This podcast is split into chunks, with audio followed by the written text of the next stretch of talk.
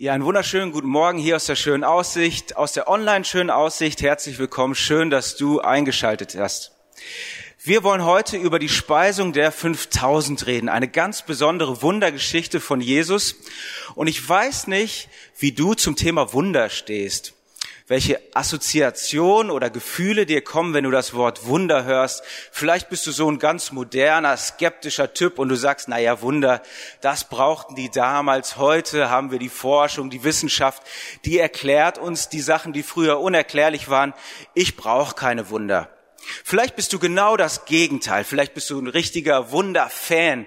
Vielleicht erlebst du sogar Wunder. Es gibt ja so Leute, die berichten schon von mehreren Gebetserhörungen und Heilungen vorm Frühstück und die leben so jeden Tag. Die hören Gott live und so weiter. Das ist das andere Extrem. Wahrscheinlich bist du aber irgendwo in der Mitte zwischen diesen beiden Extremen. Egal wo du stehst, egal was deine Vorstellung vom von Wundern sind. Ich lade dich ein, einmal deine Vorstellung zu nehmen und sie mit dem abzugleichen, was uns in diesem Text von Jesus berichtet wird. Die Speisung der 5000. Wir finden sie in Markus 6, das sechste Kapitel des Markus-Evangeliums, ungefähr so zur Mitte des Evangeliums hin. Jesus hat die ganze Zeit in Galiläa gepredigt und Wunder getan, Dämonen ausgetrieben, Kranke geheilt und er wird langsam zu einem Lokalstar. In Galiläa kennt ihn jeder, die Massen kommen zusammen.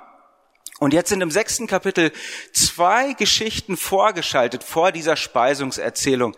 Und die sind wichtig im Kopf zu haben, wenn man die Speisungserzählung richtig verstehen möchte. Zuerst sendet Jesus seine Jünger aus. Er hat zwölf Jünger, die ihm hinterherlaufen, die ihm zuschauen, sozusagen Praktikanten oder Azubis. Und jetzt werden sie zum ersten Mal ausgesandt selber mit dem Auftrag, genau dasselbe zu tun, was Jesus auch getan hat, nämlich zu predigen und Wunder zu tun, zu heilen und Dämonen auszutreiben. Und dann gehen sie raus und während sie sozusagen weg sind, ist eine ganz andere Erzählung eingeschaltet.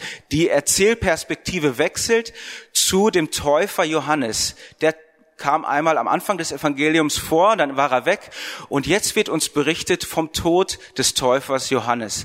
Er ist nämlich von Herodes gefangen genommen worden. Die genauen Details könnt ihr in Markus 6 lesen. Herodes feiert eine Party mit seinen VIPs, mit den wichtigsten Leuten aus Galiläa, mit den Machthabern und im Zuge dieser Party kommt es zu einem großmundigen Versprechen des Herodes und am Ende nimmt sie einen ganz grausamen Verlauf. Also er lässt den Henker hingehen und er lässt Johannes Köpfen hinrichten. Also die Party endet mit dem Tod des Täufers. Und dann wechselt die Perspektive zurück zu Jesus und zu seiner Speisung, zu einem ganz anderen Festmahl. Und da möchte ich mit euch einsteigen. Ich lese aus Markus 6 ab Vers 30. Markus 6, Vers 30. Die Apostel versammelten sich dann wieder bei Jesus und berichteten ihm alles, was sie in seinem Auftrag gelehrt und getan hatten. Da sagte er zu ihnen, kommt mit an einen einsamen Platz, wo wir allein sind, und ruht ein wenig aus. Denn es war ein ständiges Kommen und Gehen, so dass sie nicht einmal Zeit zum Essen fanden. Sie fuhren also mit dem Boot an eine einsame Stelle, um dort alleine zu sein. Die Jünger kommen zurück. Sie werden hier Apostel genannt. Apostel heißt gar nichts anderes als Ausgesandter. Also wenn ich einen meiner Schüler schicke, Kreide zu holen, dann ist das mein Apostel, der ist gesandt. Also das wurde später dann ein, ein Begriff, ein, ein Kirchenbegriff, ein Kirchenamt. Aber zunächst ist, heißt es einfach nur die Funktion. Sie waren ausgesandt und jetzt kommen sie zurück und sie sind begeistert. Sie haben ganz viel erlebt. Sie waren jetzt auch Starprediger. Sie haben die Massen fasziniert. Die haben ihnen zugehört und sie haben sogar für Kranke gebetet und sie sind gesund geworden und sie sprudeln richtig über. Sie wollen Jesus das alles erzählen. Problem ist nur, dass da so viele Leute sind. Es ist ein Kommen und Gehen und Jesus sagt, äh, Jungs, wir steigen ins Boot. Er ist da am See Genezareth. Wir steigen ins Boot. Wir fahren an eine einsame Stelle und er will sich richtig Zeit für seine Apostel, für seine Jünger nehmen. Er plant so einen kleinen Retreat. Er ist mittlerweile so berühmt, dass er gar nicht mehr in Ruhe da äh, mit ihnen reden kann. Da steht sogar, sie haben noch nicht mal Zeit zum Essen gefunden. Also setzen sie sich ins Boot und fahren los. Aber es kommt ein bisschen anders als gedacht. Vers 33. Doch viele sahen sie wegfahren und hatten ihre Absicht bemerkt. So kam es, dass die Menschen aus allen Orten am See angelaufen kamen und auf dem Landweg noch vor ihnen dort waren. Als Jesus aus dem Boot stieg und die vielen Menschen sah, ergriff ihn tiefes Mitgefühl, denn sie waren wie Schafe ohne Hirten. Da nahm er sich viel Zeit, um sie zu lehren. Es klappt nicht. Also Jesus ist so begehrt bei den Menschenmassen, die sehen schon, ah, der fährt ungefähr in die Richtung und dann rennen sie los und zu Fuß laufen sie da aus allen Gegenden und kommen dort an. Tausende warten auf ihn am Ufer. Er steigt aus dem Boot und er sieht diese Menschenmassen. Und jetzt ist interessant, wie er reagiert. Eigentlich wollte er Zeit mit seinen Jüngern haben, mit ihnen alleine sein, ähm, er hätte ja gleich wieder ins Boot steigen können und zu einer anderen Stelle fahren oder komplett über den ganzen See, so dass sie nicht mehr hinterherkommen. Aber er reagiert anders. Er wird von tiefem Mitgefühl ergriffen. So sagt diese Übersetzung das. Das Verb ist ein ganz besonderes im Griechischen. Das fährt ihm in die Eingeweide. Es schlägt ihm auf den Magen. Er wird so richtig oh, körperlich spürte dieses Mitgefühl, als er diese Menschen sieht. So sieht Jesus die Menschen. Warum? Denn, so steht das hier, sie sind wie Schafe ohne einen Hirten. Also Schafe kannst du dir nicht ganz allein in der Wildnis vorstellen. Schafe sind keine Wildtiere. Die brauchen einen Hirten, die brauchen Pflege, die brauchen jemanden, der sich um sie kümmert. Und wenn du die irgendwo auf einer, auf einer einsamen Insel loslässt, da verwildern die ganz schnell und werden aufgefressen oder so. Und sind ganz orientierungslos. Und so sieht Jesus diese Menschen komplett orientierungslos. Sie stehen da, gucken ihn mit so großen Schafsaugen an und, und wollen ihn. Und er lässt sich hinreißen und er sagt, nein, ich, ich muss hier bleiben, ich brauche diese Leute. Ich weiß nicht, wie du reagierst, wenn du orientierungslose Menschen siehst. Oh, und manchmal weißt du ja auch, boah, wenn ich dem jetzt zuhöre, wenn ich mit dem jetzt rede, das dauert länger. Also da hat nicht jeder von uns immer Lust drauf. Aber Jesus reagiert anders. Er nimmt sich viel Zeit, um sie zu lehren. Und das ist eine zweite interessante Sache. Was wollen diese Leute? Die wollen Orientierung von Jesus, Lehre. Die wollen gar kein Entertainment. Also wir als Kirche, wir haben ja oft so, so den Drang, die Leute zu unterhalten und zu amüsieren. Das wollen die gar nicht. Die wollen Orientierung, die wollen gelehrt werden und Jesus gibt es ihnen. Aber in diesem kleinen Satz, die Schafe ohne Hirten, da steckt noch viel mehr drin äh, als diese Metapher, die ich gerade ausgelegt habe. In diesem kleinen Satz, die Schafe ohne Hirten, da steckt eine Anspielung auf einen Text des Alten Testaments. Und so macht Markus das. Markus benutzt ganz viele Texte aus dem Alten Testament, aber er verrät uns das nicht. Matthäus, der andere Evangelist, der sagt immer, ja, wie geschrieben steht im Propheten XY und so weiter. Markus nimmt einfach diese Elemente und baut sie in seine Erzählung rein. Er zeigt es uns, er erzählt es nicht so viel. Er baut sie genau in diese Geschichte ein. Und den Text, auf den er anspielt, der ist in Hesekiel 34, im 34. Kapitel des Propheten Hesekiel. Da hat der Prophet eine Audition. Er hört die Stimme Gottes und Gott sagt ihm was über Hirten und über hirtenlose Schafe. Ich lese euch mal ein paar Verse vor. Hesekiel 34 ab Vers 1. Und das Herrn Wort geschah zu mir, so spricht der Prophet. Du Menschenkind, weissage gegen die Hirten Israels, weissage und sprich zu ihnen, so spricht Gott der Herr. Wehe den Hirten Israels, die sich selbst weiden. Sollen die Hirten nicht die Herde weiden? Die Hirten sind eine Metapher für die Mächtigen, für die Führer, für die Anführer des Volkes, für die, die das Sagen haben, die bestimmen. Und Gott sagt, die, die das Sagen haben in Israel, die nutzen das nicht. Die nutzen das nur für sich selbst aus. Sie weiden sich selbst, sie kümmern sich nicht um die Schäfchen. Vers drei: Ihr, jetzt, jetzt spricht Gott direkt zu diesen Hirten, ihr esst das Fett und kleidet euch mit der Wolle und schlachtet das Gemästete, aber die Schafe wollt ihr nicht weiden. Also ihr nutzt die Armen so richtig aus, aber ihr kümmert euch gar nicht um sie. Also, so wie der Herodes es macht, auf Kosten der Armen, auf Kosten der anderen, feiert er seine Partys mit Mächtigen und mit ganz schön viel Gewalt. Und dagegen ist dieses Prophetenwort. Und Vers 5, oh meine Schafe sind zerstreut, weil sie keinen Hirten haben. Vers 6, sie irren umher auf allen Bergen und auf hohen Hügeln und sind über das ganze Land zerstreut und niemand ist da, der nach ihnen fragt oder auf sie achtet. Das sagt der Prophet Hesekiel. Schafe ohne Hirten, so sind meine Leute, so ist mein Volk. Und dann sagt Gott weiter, ich werde nicht das ganze Kapitel lesen, du kannst es gern zu Hause nachlesen. Dann sagt Gott, deswegen werde ich die Hirten richten. Diese Verantwortlichen, die werde ich zur Verantwortung ziehen. Und dann, sagt Gott, werde ich etwas ganz Außergewöhnliches machen. Vers 11. So spricht Gott der Herr. Siehe, ich will mich meiner Herde selbst annehmen und sie suchen. Vers 15, ich selbst will meine Schafe weiden und ich will sie lagern lassen, spricht Gott der Herr. Ich will das Verlorene wieder suchen und das Verirrte zurückbringen und das Verwundete verbinden und das Schwache stärken. Ich will sie weiden, wie es recht ist. Gott sagt, ich werde diese falschen Verantwortlichen, die werde ich zur Verantwortung ziehen, die werde ich richten und dann werde ich persönlich zum Hirten werden. Ich werde mich um meine Schafe kümmern. Und das ist das, was Markus uns erzählt. Das ist jetzt wahr geworden. Der Gott Israels ist gekommen, um seine Schafe zu, zu weiden, um sich um die Verlorenen zu kümmern, in Person dieses Jesus von Nazareth. Da steht der, die Inkarnation Gottes steht vor ihnen. Er ist gekommen, um sich um seine Schäfchen zu kümmern, während die Mächtigen ihre Partys feiern, wo ganz viel Wein und auch am Ende Blut fließt. Und Jesus lehrt sie jetzt ganz lange. Er ist richtig ergriffen. Er lehrt sie und ja, bis dann die Apostel so ein bisschen dazwischen grätschen, die Jünger. Die stehen nämlich die ganze Zeit am Rande, ihr Retreat ist ins Wasser gefallen, die konnten ihre Sorgen nicht loswerden, sie können jetzt zugucken, wie Jesus alles macht und äh, lehrt und so weiter. Und am Ende geben sie ihm einen Tipp, das klingt schon fast so ein bisschen genervt. Vers 35. Am Abend kamen seine Jünger zu ihm und sagten, wir sind hier an einem einsamen Fleck und es ist schon spät. Schickt die Leute weg, damit sie sich in den umliegenden Bauernhöfen und Dörfern etwas zu essen kaufen können. Also Jesus, du hast in deiner emotionalen Überreaktion offensichtlich die Zeit vergessen. Du brauchst jemanden, der dich jetzt mal erinnert.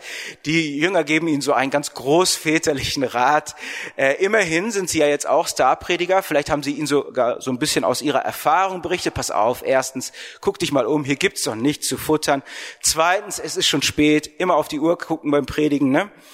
Sei doch vernünftig, sei praktisch, lass dich nicht von solchen emotionalen Geschichten hinreißen, schick sie jetzt nach Hause. Und dann erwarten wahrscheinlich die Jünger, dass Jesus das macht, aber die Geschichte nimmt so einen ganz anderen Turn, so einen Jesus-typischen Turn. Vers 37.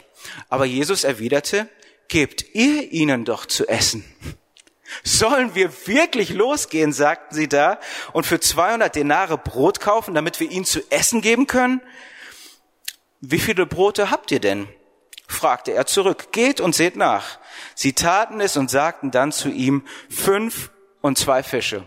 Also ein typischer Jesus-Turn in der Geschichte. Mit diesem Typen bist du von nichts sicher. Der überfordert dich am laufenden Band.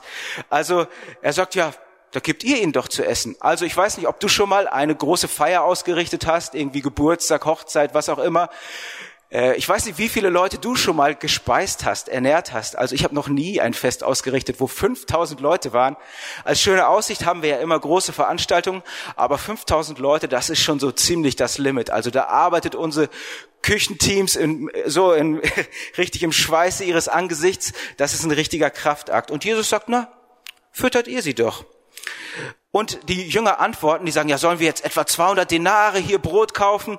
Wir haben leider nicht den Tonfall dieser Antwort. Also ich stelle mir das so vor, entweder waren sie total überfordert, also verängstigt, sollen wir etwa oder sie waren komplett ironisch. So, ja, Jesus, erst schickst du uns los, ohne Geld, ohne Tasche, ohne Brot. Und jetzt erwartest du, dass wir uns irgendwie so 200 Denare aus den Rippen schnitzen, ne? Oder es war wieder so eine kleine Rechendemonstration, so dieser großväterliche Rat. Jesus, pass auf, du bist zwar ein guter Prediger, aber überlass die Buchhaltung mal denen, die da was von verstehen. Du hast das hier komplett ver verkehrt eingeschätzt. Und Denare, 200 Denare, das kennen wir aus einem anderen Gleichnis, aus dem Matthäusevangelium. Ein Denar ist ungefähr ein Tageslohn. Also für 200 Denare muss so ein Tagelöhner muss so ungefähr neun Monate arbeiten, ne? Sabbate abgezogen. Ähm, weiß nicht, das kann man immer komplett schwer auf die heutige Zeit übertragen, aber so mehrere 10.000 Euro werden das gewesen sein. Vielleicht 20.000 Euro für 5.000 Leute. Da kriegst du so ungefähr einen Döner für jeden ausgetan. Das passt ungefähr mit heute überein. Ja, sie rechnen ihm das jetzt mal so vor, ne? Und dann, und dann denken sie, na ja, gut, jetzt gibt er aber Ruhe. Aber er gibt gar nicht Ruhe. Ne? Jesus popelt weiter. Ne? Wie viele Brote habt ihr denn? Also die Demütigung geht weiter. Das ist ungefähr so, wie wenn du vor einem, vor einem Obdachlosen stehst und sagst, warum schläfst du denn auf der Straße? Kauf dir doch ein Haus. Und dann sagt er, ja, aber da brauche ich so und so viele Tausende von Euros. Und dann sagst du zu ihm, ja, wie viel Euro hast du? Dann zähl doch mal nach in deinem Hut. Also, äh, die Jünger wie so kleine Schuljungen gehen los. Eins, zwei, drei, vier, fünf Brötchen oder Fladenbrote. Oh, und zwei Fische, Jesus. Das wird's raushauen, ne? Vielleicht gibt er ja jetzt Ruhe, aber ähm, nee, macht er nicht. Vers 39, es geht weiter. Dann befahl er ihnen dafür zu sorgen, dass die Leute sich gruppenweise ins grüne Gras niedersetzen. Und dann setzen sie sich so in Hunderter und Fünfziger Gruppen. Also die Demütigung der Jünger geht weiter. Es wird noch peinlicher. Jetzt laufen die da durch die Gegend und sagen, Leute, hinsetzen, gleich gibt's Abendbrot. Zum Glück haben wir äh, ganze ein Brote für tausend Leute, also da könnt ihr richtig dran knabbern, ne? Und äh, die setzen sich da hin. Und äh, wahrscheinlich so die peinlichste Stunde ihres Lebens bis jetzt. Ähm, und dieses Wort für gruppenweise, sie sollen sich gruppenweise hinsetzen, ist ganz interessant. Das kommt nur ein einziges Mal im Neuen Testament vor. Das ist das griechische Wort Symposion. Daher kommt das lateinische Symposium, das kennen wir heute, ein Fachkongress. Die griechische Bedeutung, die alte, die war eine Trinkgesellschaft. Setzt sie so wie in Trinkgesellschaften hin. Symposion, das kennen wir von Plato und von den griechischen äh, Philosophen. Das war so nach dem Essen, da haben die Reichen und die Gebildeten sich hingesetzt, einen guten Wein geschlürft und äh, dann so philosophiert und übers Leben nachgedacht. Also das war eine typische Oberschichtsbeschäftigung von den Leuten, die da äh, versammelt versammelt waren in der Wildnis in Galiläa, hat keiner jemals an einem Symposion teilgenommen. Also Jesus richtet so ein richtiges Festmahl aus für die ganzen orientierungslosen Galiläer. Und zwar wo? Auf dem grünen Gras. Vielleicht hast du dich auch gerade gewundert, warum erwähnt der Markus das grüne Gras? Der ist ja sonst so knapp. Äh, warum dieses Detail? Warum ist das so wichtig? Naja, hier geht so ein bisschen mit der Hirtenmetapher weiter. Ne? Da denkt man doch gleich an den 23. Psalm. Der Herr ist mein Hirte, er weidet mich auf einer grünen Aue. Also der Hirte Israels, er ist jetzt angekommen und er kümmert sich um seine Schafe. Und dann nimmt er diese fünf Fladenbrote, Vers 41. Da nahm Jesus die fünf Brote und die zwei Fische in die Hand. Er blickte zum Himmel auf, lobte Gott. Dann brach er die Fladenbrote in Stücke und gab sie den Jüngern, damit sie diese an die Leute austeilen. Auch die zwei Fische ließ er unter alle verteilen und alle aßen sich satt. Jetzt ist das Wunder. So wie Gott jedes Jahr auf, auf den Äckern dieser Welt den Weizen vermehrt, aus einem einzelnen Weizenkorn ganz viele macht, so vermehren sich diese Brote in der Hand Jesu, als er sie bricht. Und das, das Coole an der Geschichte ist, es sind ja immer noch irgendwie die fünf Brote der Jünger, oder? Es sind ja irgendwie immer noch diese fünf Brote, die die Jünger Jesus gegeben haben, die die 5000 Leute satt machen wenn sie in Jesu Hand gebrochen werden. Und das ist auch ein Trost für dich und mich. Vielleicht geht's dir auch manchmal so. Vielleicht siehst du auch die Not dieser Welt und du denkst, ich bin komplett überwältigt. Was kann ich dagegen tun? Und Jesus, der fragt dich in dem Moment, was hast du denn? Was kannst du denn? Was für eine Gabe hast du denn? Welchen Job hast du denn? Welche Kontakte hast du denn? Da kannst du meine Liebe reingeben. Wenn du sie mir abgibst, dann kann ich da was raustun, das für alle reicht. Manchmal müssen unsere Fähigkeiten aber auch bei ihm gebrochen werden, bevor sie für ihn nützlich sind. Und dann werden alle satt. Ich glaube, dieser Vers, dieser letzte 42, äh, der berührt uns gar nicht so, wie er uns berühren sollte. Alle wurden satt. Ich glaube, wenn jemand zum Beispiel im, im Nordosten Brasiliens diesen Vers liest, der liest ihn ganz anders. Jemand, der schon mal Hunger erlebt hat, so wie ganz viele Tausende und Millionen Menschen auf dieser Welt. Meine Oma, die nach dem Krieg Hunger erlebt hat, mit der ist es immer ein, ein ganz anderes Erlebnis, wenn man mit ihr isst. Sie guckt jedes Brötchen mit ganz anderen Augen an als ich. Alle werden satt. Dieser Vers vielleicht zum ersten Mal diese Woche oder in diesem Monat. Das ist das Wunder. Das ist der gute Hirte, der seine Leute satt macht. Und dann das Ende, 43. Sie füllten sogar noch zwölf Tragekorbe Tragkörbe mit den Resten, die von den Brotstücken und Fischen übrig geblieben waren. Etwa 5000 Männer hatten an der Mahlzeit teilgenommen. Also zwölf Körbe für jeden Jünger ist noch einer dabei zum mit nach Hause nehmen. Sie gehen nicht leer aus. Also der Retreat ist komplett anders ausgefallen, als sie erwartet hatten. Aber für jeden ist noch mehr als genug da. Sie sind nicht pleite, sie sind nicht bankrott, sie haben immer noch etwas, sie haben immer noch mehr als genug, mehr als vorher. Ich weiß nicht, wie es dir bei dieser Wundergeschichte geht. Ich habe anfangs schon erzählt, es gibt so zwei extreme Einstellungen zum Wunder, die absolut skeptischen und die absolut begeisterten. Die skeptischen, dieses Wunderskeptische, das ist eine typische moderne Haltung den Wundern gegenüber, die hat auch Einzug gefunden sogar in die christliche Theologie. Es gibt viele Theologen so im 19. Jahrhundert mit dem Rationalismus, die haben so die Wunder aus der Bibel rausgestrichen. Die passten nicht mehr so richtig in die eigene Philosophie. Diese Leute, die haben gesagt, ja, wir glauben an Gott, aber Gott ist so ganz erhoben, ganz transzendent. Er ist der unerreichbare eine, der unbewegte Beweger und so. Und diese Zaubertricks, die sind irgendwie unter seinem Niveau. Da gibt's so eine Metapher, Gott ist der Uhrmacher, der hat den Kosmos gemacht, so wie ein Uhrwerk und das läuft jetzt und der wurschtelt da nicht ständig drin rum. Also ein Uhrmacher, der ständig in seiner Uhr rumschrauben muss, ist ein schlechter Uhrmacher. Und deswegen sind solchen Leuten die, die Reden Jesu sehr wichtig. Da hat er ja zeitlose Wahrheiten. Aber die Wunder sind eher peinlich. Solche Leute, die reden nicht so gerne über Wunder in der Bibel. Das Problem ist, dass dieses Gottesbild, was vielleicht du hast, wenn du so ein Skeptiker bist. Dieses Gottesbild ist sehr philosophisch. Du hast einen echten Philosophengott, aber das ist überhaupt nicht der Gott der Bibel. Der Gott der Bibel, der ist ständig mit den Ärmeln hochgekrempelt unterwegs in seiner Schöpfung. Der greift ständig ein. Und das sind Wunder in der Bibel. Wunder sind gnädiges Eingreifen Gottes. Das fängt gleich am Anfang an. Gleich bei der Schöpfung, als er den Adam gemacht hat, da sagt der Mensch, das ist nicht gut, dass der alleine ist. Ich muss was unternehmen. Ich muss ihm ein Gegenüber schaffen. Oder Vers äh, Exodus im zweiten Buch, am Anfang des Volkes Israels. Da ist da dieser Dornbusch und die Stimme, die an Mose geht. Und, und was sagt diese Stimme? Der sagt, ich habe das Leid der hebräischen Zwangsarbeiter gesehen. Ich habe ihre Schreie gehört und ich kenne ihre Schmerzen. Und jetzt greife ich ein. Jetzt gibt's ein Eingreifen Gottes. Jetzt gibt es Wunder. Der Gott der Bibel, der greift ständig ein. Dem schlägt das Leid auf den Magen, so wie Jesus in dieser Geschichte. Der kann da nicht so ruhig sitzen und sagen, na ja, das Uhrwerk, das läuft halt. Der greift ein. Und im Christentum, dann im Neuen Testament genauso. Das Kreuz, das ist der ultimative Eingriff. Gott leidet, Gott ist mitten im Leid. Gottes Antwort auf das Leid ist nicht irgendwie ein philosophischer Vortrag. Gottes Antwort auf das Leid ist Solidarität. Im tiefsten Leid findest du Gott.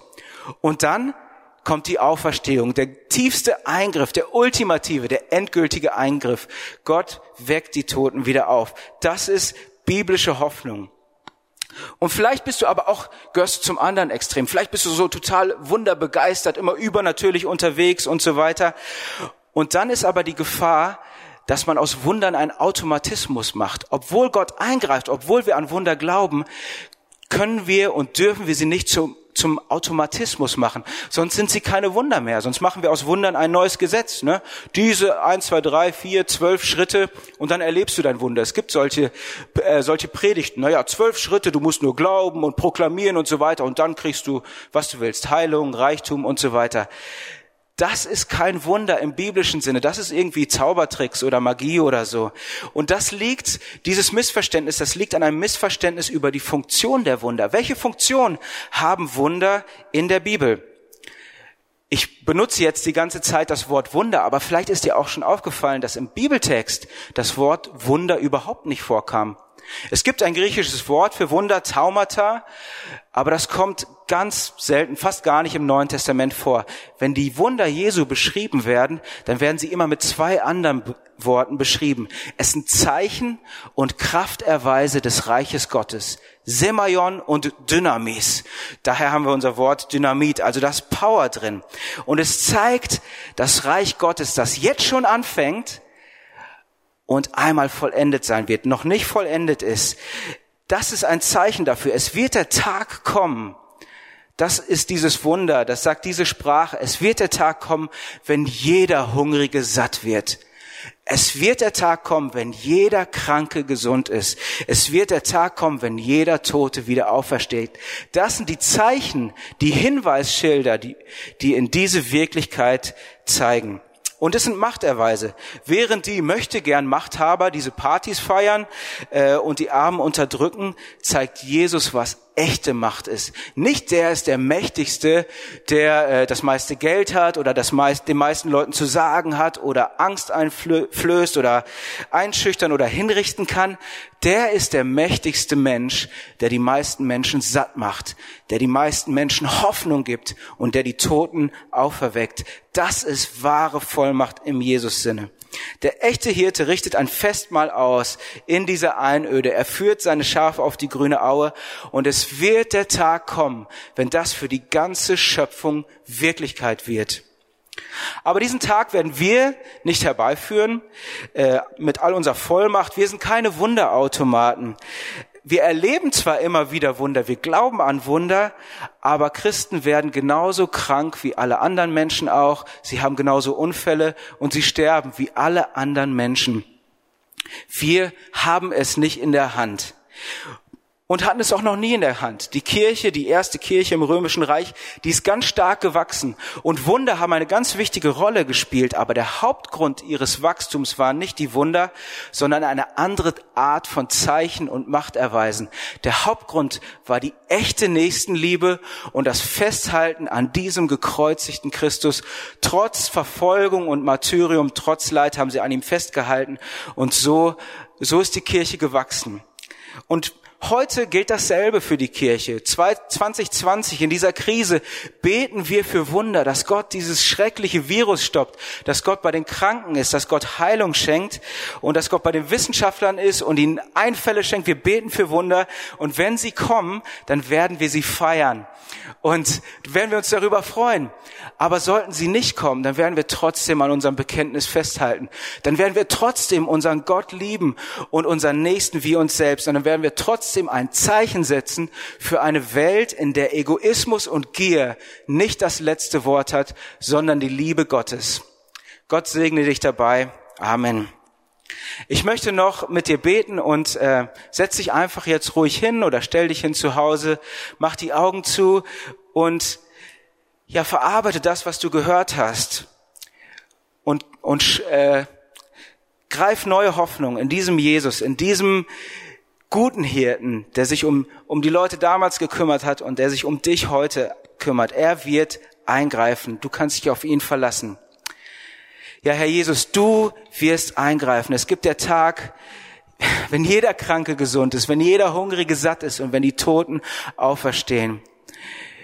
Ja, aber auch jetzt in all dem Leid dieser Welt, das Leid schlägt dir auf den Magen und uns auch. Und wir möchten wir möchten bitten, dass du Wunder tust, jetzt hier in dieser Krise 2020. Wir möchten dich für die Kranken bitten, dass du bei ihm bist. Wir möchten dich für die Einsamen bitten, dass du bei ihm bist. Wir möchten dich für die bitten, die zu Hause eingesperrt sind und häusliche Gewalt in ihrer eigenen Familie erleben. Das schlägt dir auf den Magen. Das, das findest du schrecklich. Greif ein, tu Wunder. Sei bei diesen Menschen. Sei bei den Depressiven, die allein zu Hause sitzen, für die das die Hölle ist. Sei du bei ihnen. Tröste tröste du sie. Tu du heute Wunder und hilf uns, hilf uns dir zu vertrauen. Du weißt den richtigen Zeitpunkt. Du, du bist ja, du kommst nie zu spät und wir wollen dir vertrauen in dein Reich, das jetzt schon anbricht und das in Fülle kommen wird, die Auferstehung des ganzen Kosmos. Wir vertrauen dir, wir lieben dich, du bist unser guter Hirte. Danke, Jesus. Amen.